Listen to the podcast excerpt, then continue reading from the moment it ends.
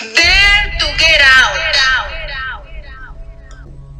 There are people who do not value your time, your talent, your career, and much less your trust. You have to dare to leave the place you, where you are used to be. Even if fear wants to paralyze you, you have to learn how to leave that place where you are not valued. You have to learn to spend hours creating projects for the kingdom of heaven and not anymore for empires of men. There came a time when I got tired of investing hours, sweat, and blood in working for other people's dreams when I was not valued, not appreciated. I was only used and misunderstood. And I asked God to guide me to build His dreams on earth.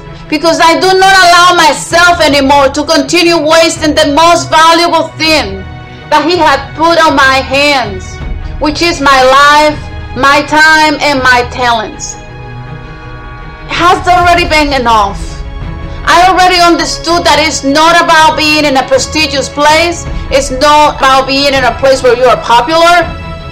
It is not about the trophies or titles that perish, but it's about being in the right relationship and position with God to be able to receive His rewards. Because this world passes and everything that is in it has an expiration date. This world passes along with its desires, but the one who does the will of God remains forever. If you are in a place where you do not feel valued, this is the time that you begin planning your exit and begin gathering the tools that you need to start that project, that career, or that new job. Time does not respect dreams or anyone. You have to let go of what is bad for you, even if the process of letting go is painful. You will not die from this if you put your hope in God. Your destiny will not come to you. You have to reach it. Your business is not going to come to you. You will have to start working for it. The healing that you need is not going to come to you. You're going to have to start eating more healthy. You're going to have to exercise. You're going to have to sleep better. You're going to have to take your vitamins. Changes in your life and better choices. You're going to have to reach out in faith, believing that you get your healing. But it's not going to come automatically. The partner you long for is not going to come to you. You're going to have to go for it. Passive people don't even get water. The kingdom of heaven suffers violence, and only the violent will take it by force. Only the violent will fulfill their purpose. Only the violent will take their position and they will get what belongs to them. And if that doesn't exist, they will create it.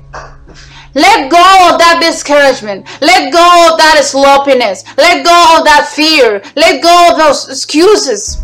Let go of conformism. Take hold of eternal life. Do not conform to this age, but rather transform yourself through the renewal of your understanding and persecute, and reach and destroy your spiritual enemies, your mental enemies, your emotional enemies. Make war against what is making war against you. You need to confuse that confusion that is attacking you. You need to cause that depression that haunts you to get depressed and go away in the name of Jesus Christ. Dare to get out.